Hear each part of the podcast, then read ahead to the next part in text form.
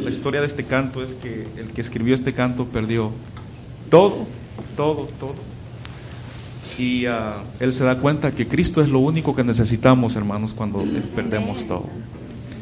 Eh, viene la predicación ahora del pastor. Pueden tomar sus, ah, sus asientos. Jonás toma dos. Es el título del tema del pastor en esta mañana.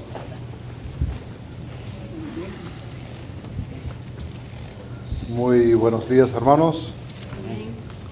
Ah, se me olvidó mencionar, los hermanos ah, ah, Martínez están de viaje hacia México y podemos estar orando por ellos para que regresen con bien. Dios mediante creo que regresen esta tarde. salieron y ahora están, esta, esta noche creo que vienen de vuelta. Estamos en Jonás capítulo 2, ah, perdón, capítulo 3 y estaremos leyendo el versículo 1 hasta el versículo 4. Si podéis poneros de pie para la lectura de la palabra de Dios. Jonás capítulo 3, 1 al 4. Dice la palabra del Señor. Vino palabra de Jehová por segunda vez a Jonás diciendo, levántate y ve a Nínive, aquella gran ciudad y proclama en ella el mensaje que yo te diré. Y se levantó Jonás y fue a Nínive conforme a la palabra de Jehová. Y era Nínive ciudad grande en extremo y ah, de tres días de camino. Y comenzó Jonás a entrar por la ciudad a camino de un día y predicaba diciendo, de aquí a cuarenta días Nínive, Nínive será destruido. Oremos. Padre Santo, Gracias por tu palabra. Gracias que eres un Dios de segundas oportunidades. Eres un Dios de compasión y de misericordia. Te pido, Padre Santo, que ahora que estamos mirando este texto, que tu Espíritu pueda iluminar nuestras mentes. Que, que tu Espíritu use tu palabra en nuestras vidas para conformarnos a la imagen de tu Hijo Jesucristo. Padre, sabemos que eso es una obra que te glorifique a ti y, es lo que queremos hacer en este día. Padre, si hay alguien aquí que nunca ha aceptado a Cristo como su Salvador, que hoy puede ser el día de salvación, que hoy puede ser el día que reconocen su necesidad de un Salvador y pongan su fe en Jesucristo. Padre, para los que estamos aquí ya salvos, a lo mejor miramos esto, este texto y ya tenemos unas ideas acerca de ti. Te pido, Padre Santo, que podamos ser iluminados en conocerte de una manera más profunda. En el nombre de Cristo lo pido. Amén. Podéis sentaros.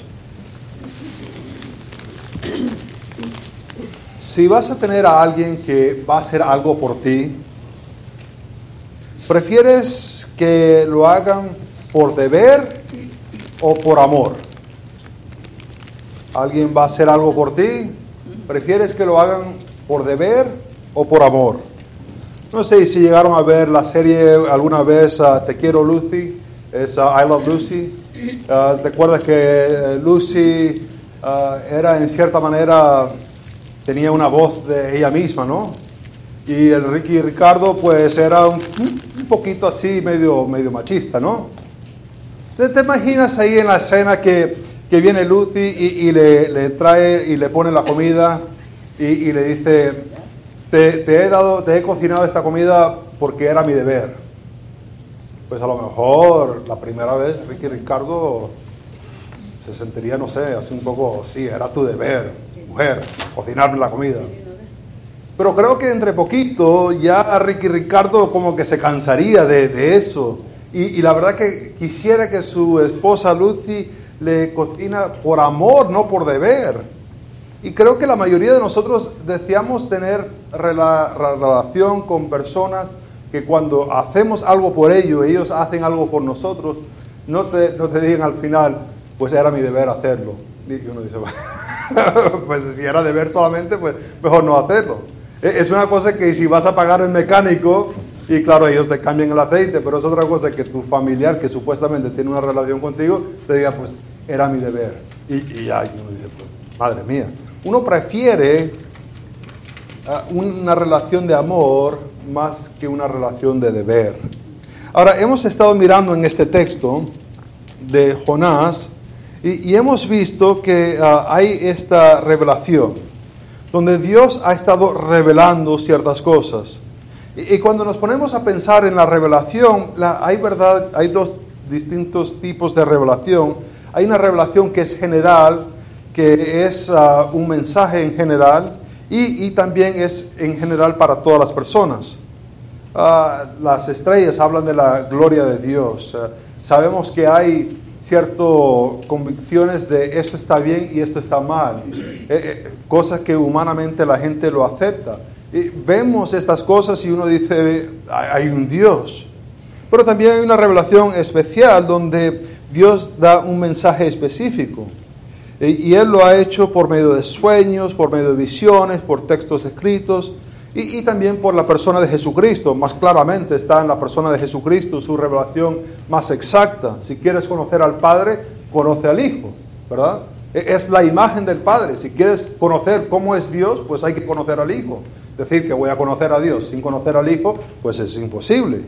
Ahora, en esto de que hemos visto eh, una revelación especial, las escrituras son una revela- revelación especial de Dios, donde Él ha inspirado un autor para escribir.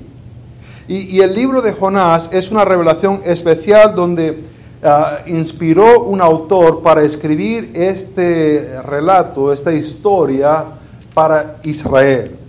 Eh, había un Jonás histórico, aconteció estas cosas, pero Dios inspiró un autor para escribir estas cosas para que Israel lo leyese. O sea, esto no es para Jonás leerlo y decir, madre mía, qué, qué torpe fui, ¿no? Esto es para Israel leerlo. Eh, y Israel leerlo, hemos visto que en, en capítulo 1 vimos que había un género literario que, era, que es ah, satírico, donde muestra la necedad de Israel, por medio de mostrar que Jonás, que es el profeta de Dios, ah, en vez de escuchar a Dios, huye de Dios.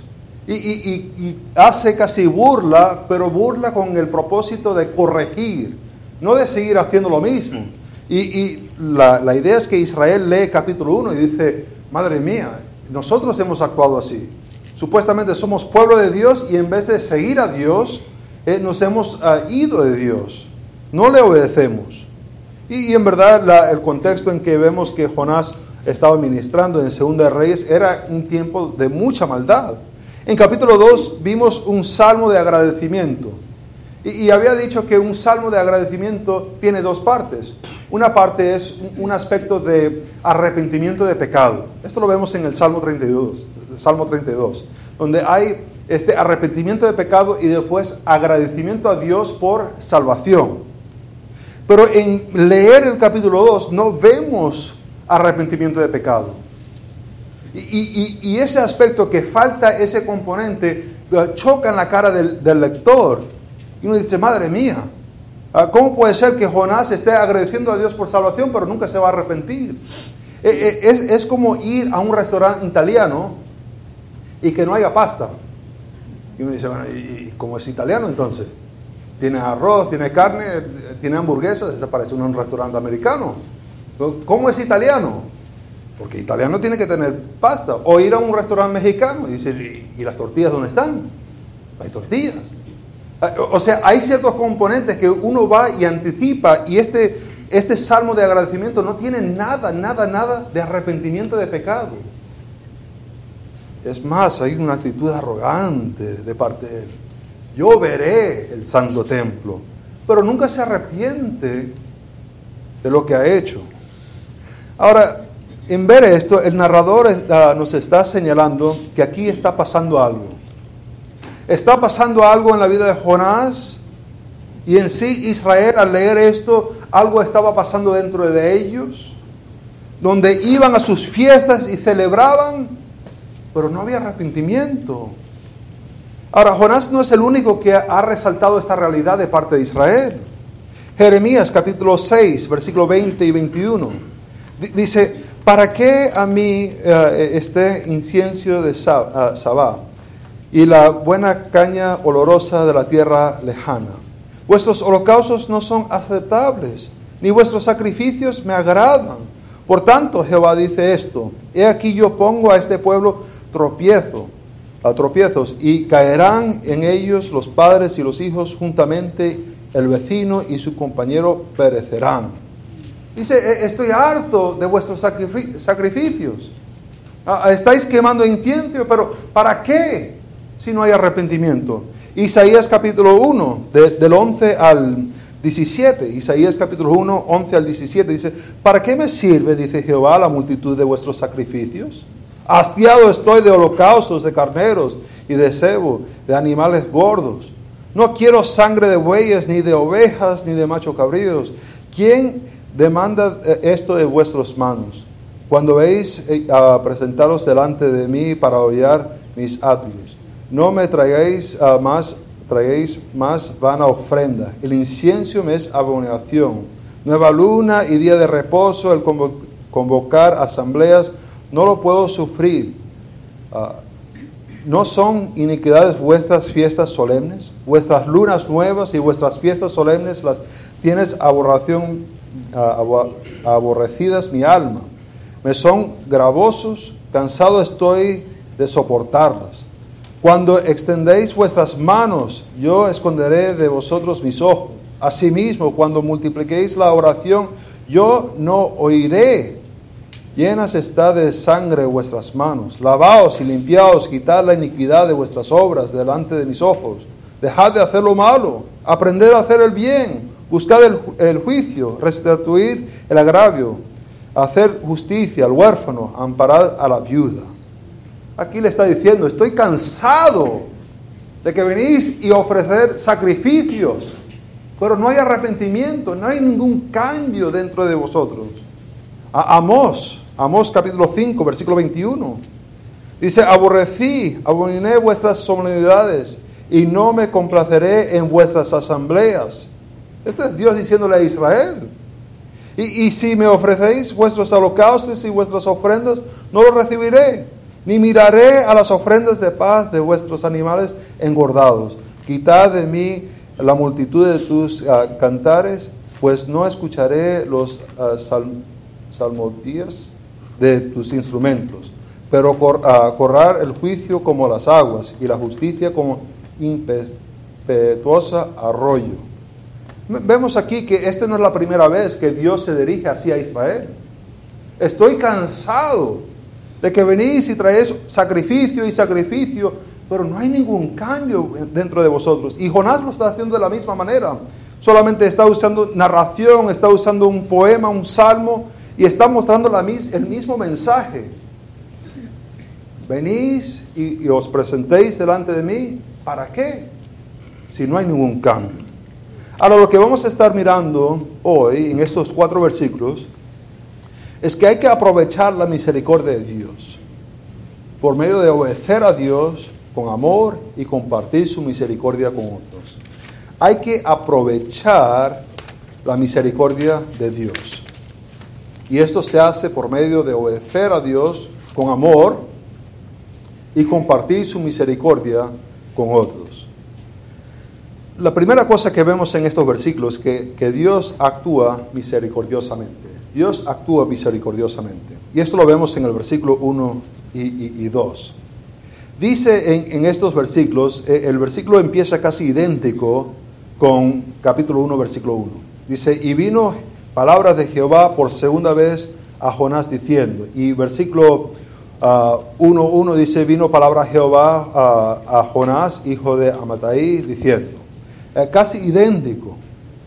Y, y- y nos dimos cuenta que al empezar en capítulo 1, versículo 1, que menciona a Dios, y en mencionar a Dios decidimos no tratar de ir a diferentes textos bíblicos, sino dejar que Jonás nos diera una definición de quién es Dios, desarrollar nuestra teología de quién es Dios a, base de lo que hemos estado mirando aquí en este texto.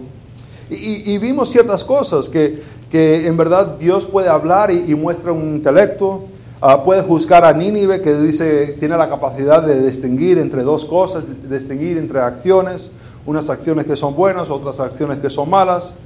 Ah, tiene control del viento. Para enviar el viento, para causar una tormenta, pero también tiene eh, poder para controlar el mar. En- entre que Jonás cae al agua, se pone todo quieto. Ah, controla la suerte. Están los marineros tirando la suerte para ver a quién va a caer. Y ellos ahí están tomando y, y lo tiran y justo señala a Jonás. Dios está en control de eso. Eh, también él apunta un, un pez para tragar. Ojo, no masticar, pero tragar a Jonás. Y, también él puede escuchar a una persona que esté orando dentro de un pez bajo el mar. Increíble. Y, también hemos visto que Dios puede ordenar a un pez vomitar a Jonás y él lo hace y ahí está Jonás todo lleno de vómito, pero ahí en la orilla del mar. Increíble. Ah, nuestra teología que hemos desarrollado de- de Dios en Jonás capítulo 1 y 2 e- es bastante. Nos podríamos parar aquí y contemplar un Dios tan grande que puede hacer estas cosas. Y, duraríamos tiempo contemplando todo esto, pero al llegar a capítulo 3 como que agrega algo más. Algo que la verdad a lo mejor no estábamos anticipando. Algo que e- es difícil de comprender, es una revelación extra. Y la revelación extra que está ahí es que vino palabra de Jehová por segunda vez. Por segunda vez. Ahora, ¿cómo debemos entender esta segunda vez? ¿Será que cuando Dios habló a Jonás no fue claro? Y, por eso Jonás se fue para España. Pues no, porque nos dice el narrador que él, Jo- Jonás trataba de huir de la presencia del Señor. Entonces había claridad en lo que Dios dijo, solamente que Jonás decidió ir hacia otra parte. Entonces sabemos que Dios sí puede hablar claramente. Ah, es Dios como aquellos padres, viste que hay aquellos padres que le dicen al hijo, deja eso, deja eso, y el hijo le ignora, le ignora, Ah, porque sabe que hasta que el padre no se pone a gritar, no es en serio. Entonces si el padre dice, ya, deja eso, deja eso, ah, ni caso le hace. Y no es hasta que el padre empieza a darle voces, ah, ya por fin voy a parar. ¿Será que Dios es así? Que hasta que Él no se ponga a dar voces ahí desde el cielo, pues ah, lo ignoramos. Ese que, que- ¿qué nos va a hacer? Hasta que no se pone a dar voces, pues no hay que hacerle caso a Dios. ¿Será que es así? Pues no creo que Dios es así. Eh, esto de que vino Jehová a decirle por segunda vez, ah, tiene un impacto en nuestra vida dependiendo de cómo entendemos quién es Dios. Da mucha importancia que Dios haya hablado por segunda vez y esto depende de cómo entendemos a Dios. Jim Berg en su libro Creado para su Gloria usa una ilustración. Digamos que un, hermano ah, mayor le dice a un hermano menor, mira, eh, saca la ropa del lavandero y ponlo en la secadora. Y, el, y el hermano menor dice, "Pff, me quedo aquí viendo el televisor. No le hace caso. En Venezuela, pues el mayor le, puede dar palo al, al- al menor, ¿verdad? Pero estamos en Estados Unidos.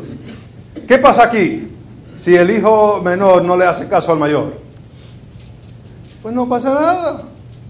Se sigue viendo el televisor y no pasa nada. No hay ofensa. Pero digamos que eh, el, el padre le, dije, le, dice al niño, hijo, hazme el favor y saca la ropa del lavandero y ponlo en, en la secadora. Y el hijo le dice, tú no me puedes hacer hacer eso. ¿Quién eres tú para decirme a mí? ¿Hay, hay consecuencias? Ahora sí hay consecuencias. ¿Por qué hay consecuencias? Porque Dios ha puesto al padre como autoridad en la vida de ese niño. Lo ha puesto por encima. Por tanto, el desobedecerle al padre es desobedecerle a Dios. El ignorar al padre es ignorarle a Dios que ha puesto a ese padre como autoridad. Ahora sí hay consecuencias, ¿verdad que sí? Ahora, digamos un poco diferente. Digamos que hay una persona que está siendo acusada de un asesinato y se presenta él delante del juez y el juez le dice, mira, hasta que se pueda investigar todo esto bien, bien, bien, de aquí, de, de Spring, no puedes salir. No puedes salir para Tampa, para Houston, no puedes salir para Woodlands, eh, te, te tienes que quedar en Spring. Y él le dice al juez, tú no, eres, tú no me puedes decir nada, yo voy a ir a donde quiera ir. ¿Puede el juez hacerle algo? Oh, sí, aquí en Estados Unidos sí. Lo puede poner preso y, y lo puede dejar ahí hasta que le dé la gana. Y si se le olvida, pues se le olvida. Y ahí se va a quedar. A- Aquí sí tiene autoridad. Y muy rápidamente se va a dar cuenta él que ese juez sí tiene autoridad en su vida. ¿Es Dios acaso un juez? No, Dios no es un juez. Dios es mucho más que un juez. El hecho de que Dios viene por segunda vez no es que sea un hermano mayor diciéndole a un hermano menor, no es que es un padre diciéndole a un hijo, no es un juez que le está diciendo a uno que está siendo acusado. Esto es Dios, el creador de los cielos y la tierra, que le está diciendo por segunda vez. ¿Te imaginas quién de nosotros daría una segunda oportunidad? Ninguno. Lo matamos y empezamos con otro, sin pensarlo dos veces. Pero Dios es un Dios misericordioso. Este hecho, esta palabra, por segunda vez, esas tres palabras, eh, muestra una misericordia y una, una compasión increíble de parte de Dios. Esto no es una misericordia ah, que, que deberíamos tomar como por ligera, es una misericordia de parte de Dios que se debería aprovechar. Ahora el versículo 2 dice, levántate y ve a Nínive, aquella gran ciudad, y proclama en ella el mensaje que yo te diré. Le dice, le da estos tres imperativos, levántate, ponte en marcha, ve o, o camina hacia Nínive. Y dice que es una, una gran ciudad. Y la pregunta que nos tenemos que hacer es, ¿por qué es una gran ciudad? ¿O, o a quién? Todavía Nínive no es la capital de Asiria. Hay otras ciudades más grandes. ¿En qué sentido o para quién es esta ciudad grande? Y pues eh, la respuesta es para Dios. Dios considera esta ciudad una gran ciudad y una ciudad que vale la pena enviar a alguien para predicarle. Ahora, le, envía, y, no sé si puedes escuchar la madre de Jonás a- un poco atrás. No, no sé si la escucharon, ahí estaba en el texto. Cuando dice, levántate y ve a Nínive, aquella gran ciudad. No sé si escucharon a la madre decir, hombre, pero Jerusalén también es grande ciudad, ¿eh? En, Israel también hay gente perdida que necesitan a Dios. ¿Para, ¿Para qué vas a enviar a mi hijo hasta allá lejísimo? No, no, no, no. Mira, aquí, aquí en, en- Israel hay gente perdida. No, no, no, no, hijo, hijo, ¿qué haces aquí? Anda llevando los nietos para allá, para Nínive. No, no, no, no, no, no, no. ¿Verdad? Podemos escuchar a la madre o podemos escuchar a los compañeros. También los compañeros están diciendo, "Oh, hombre, tú con las experiencias que has tenido, de estar en un barco así naufragado, de estar dentro de un pez, eso hay que aprovecharlo aquí en Israel.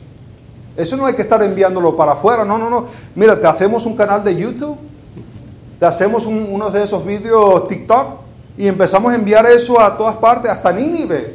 Y, y ahí vas a tener una influencia increíble. No, no, no, no te vayas.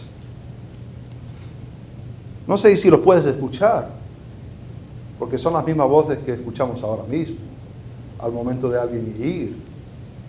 Ahora, cualquier sugeración, cualquier consejo, cualquier opinión que le dice a Jonás, el esperar, el no obedecer inmediatamente, es pecado, ¿verdad que sí?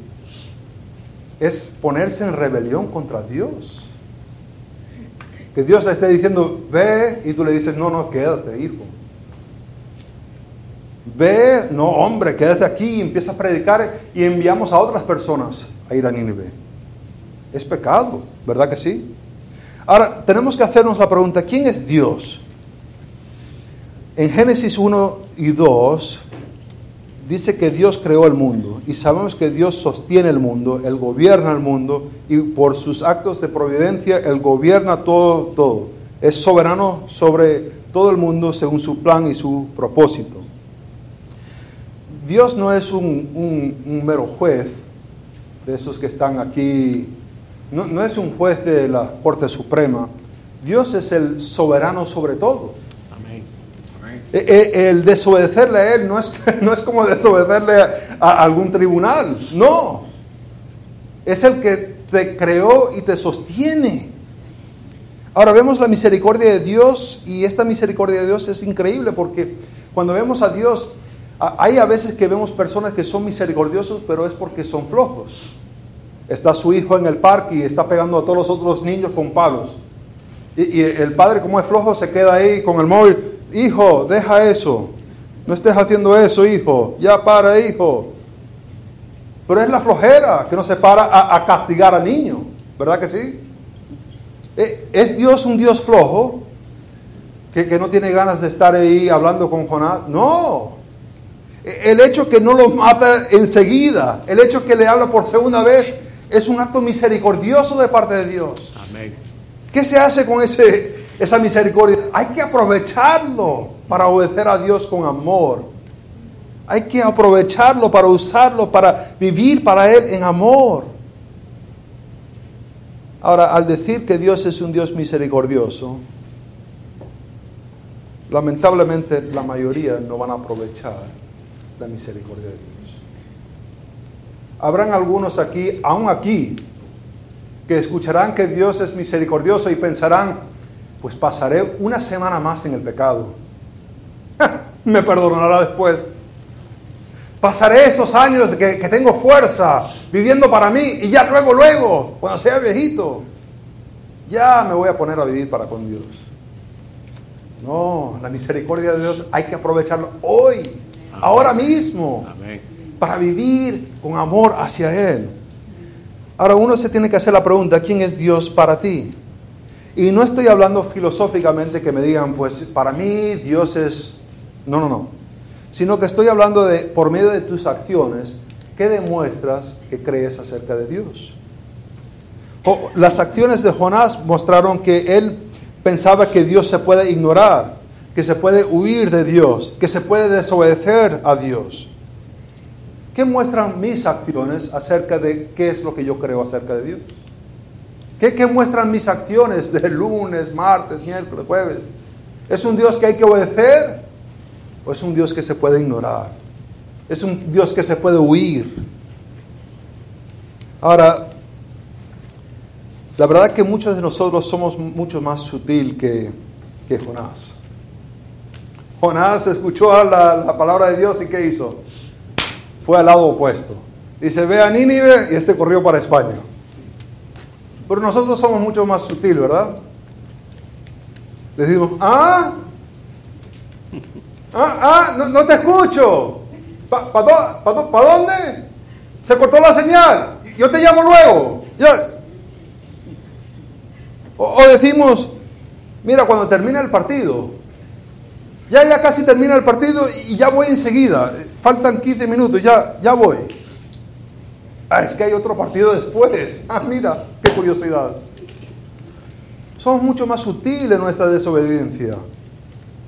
O decimos, ya voy. Y demoramos y demoramos y demoramos. Y nunca vamos. Usualmente no somos tan rebeldes así como Jonás, pero es la misma rebeldía. Cuando digo, ¿qué? No, no te escucho. Voy entre poquito. Voy mañana. Es la misma rebeldía que Jonás. Cualquier momento de decir, mira, yo estoy en control de mi vida y yo te voy a decir a ti cuándo te voy a obedecer, es la misma rebeldía que Jonás. No hay ninguna diferencia. Te voy a servir aquí, pero si te está llamando a servir allá, servir aquí es un acto de rebeldía. No, pero es que ya luego, luego, luego, luego, no, es un acto de desobediencia. A veces tratamos de ser más sutil, pero la verdad es que es la misma arrogancia que tiene Jonás. Deberíamos mostrar por nuestras acciones cómo va- valoramos a Dios. Ahora, hemos estado mirando que hay que aprovechar la misericordia de Dios por medio de obedecer a Dios con amor y compartir su misericordia con otros. Y vimos que Dios actúa misericordiosamente. La otra cosa que vamos a ver es que Dios actúa misericordiosamente por medio de nosotros. Dios actúa misericordiosamente por medio de nosotros. Y esto lo vemos en el versículo 3 y el versículo 4. Dice, y se levantó Jonás y fue a Nínive conforme a la palabra de Jehová. Y era Nínive gran ciudad, ah, ciudad grande en extremo y de tres días de camino. Ahora, vemos que Dios le habla y le da esta otra oportunidad. ¿Cómo va Jonás a responder a esta oportunidad? El texto dice que él se levantó, que es exactamente lo que hizo en versículo 3. Y Jonás se levantó. Ahora está la atención. ¿Qué va a hacer? ¿Va a huir otra vez? ¿Va a salir corriendo otra vez? ¿O qué va a hacer? Y el texto nos dice, y fue a Nínive. Específicamente nos dice, conforme a la palabra de Jehová. Obedeció. Dios habló y él escuchó y ahora está obedeciendo. Ahora, el narrador nos da un poco más información. Nos, dice que Nínive era una gran ciudad.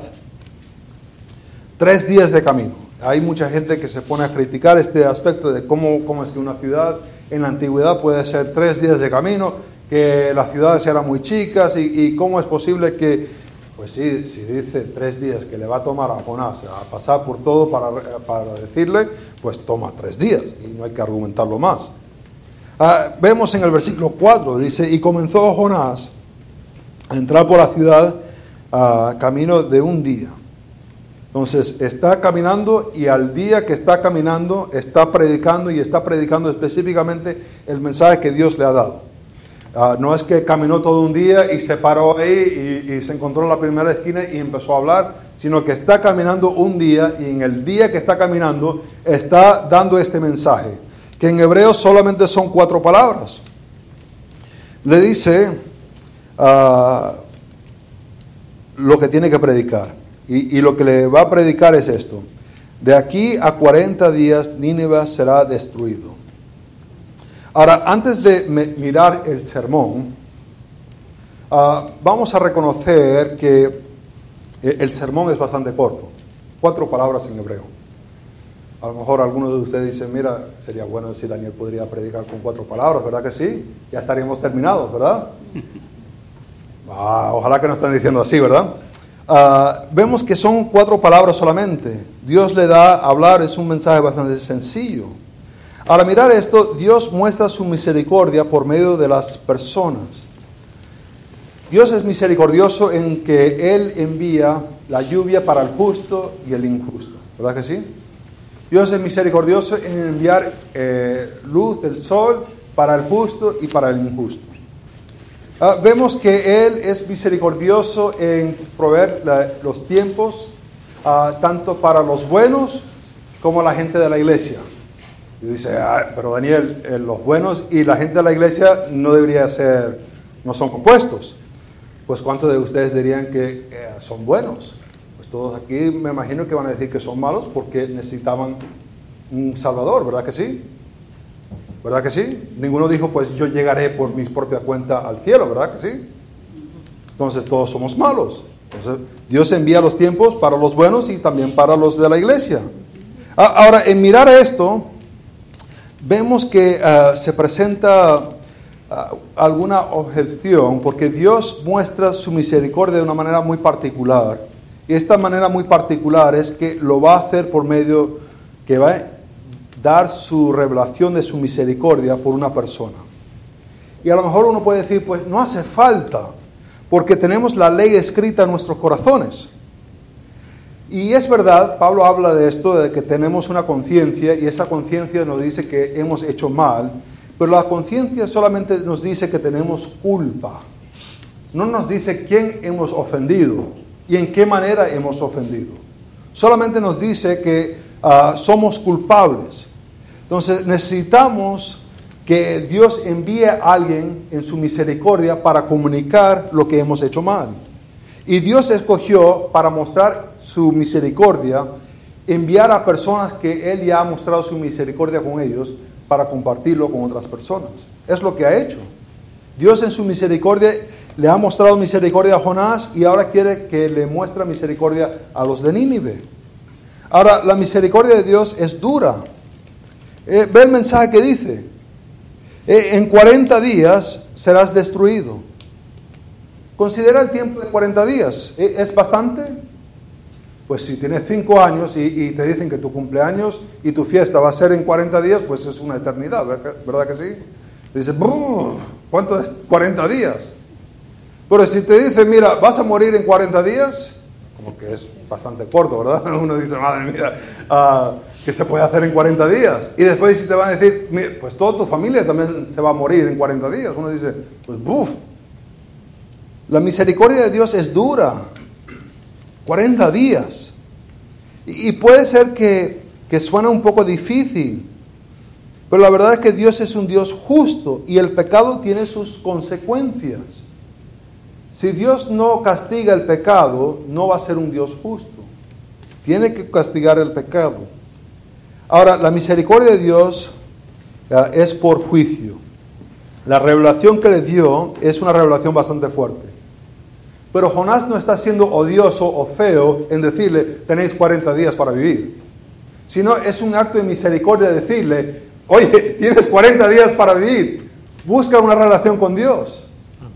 A veces pensamos que el decirle a una persona que estás muerto en tus pecados, separado de Dios, ay, qué feo es decirle eso a alguien. El, el- el asumir que son un pecador. Pues si nunca han aceptado a Cristo como su Salvador, van al infierno. Es un acto misericordioso decirle, arrepiéntate. Es un acto misericordioso decirle, hay salvación, pero no por tus, por tus obras. Hay que creer en Jesucristo. Vimos que hay que aprovechar la misericordia de Dios y esto se hace por medio de obedecer a Dios con amor y compartir su misericordia con otros. Él va a ir, Jonás va a ir. No sé si todavía está el aspecto del amor para con Dios. Obedecerá, cumplirá su deber. Pero nos tenemos que hacer unas preguntas. Si Dios está dispuesto a destruir a Nínive por su pecado, ¿qué debió hacer con Jonás por su rebeldía?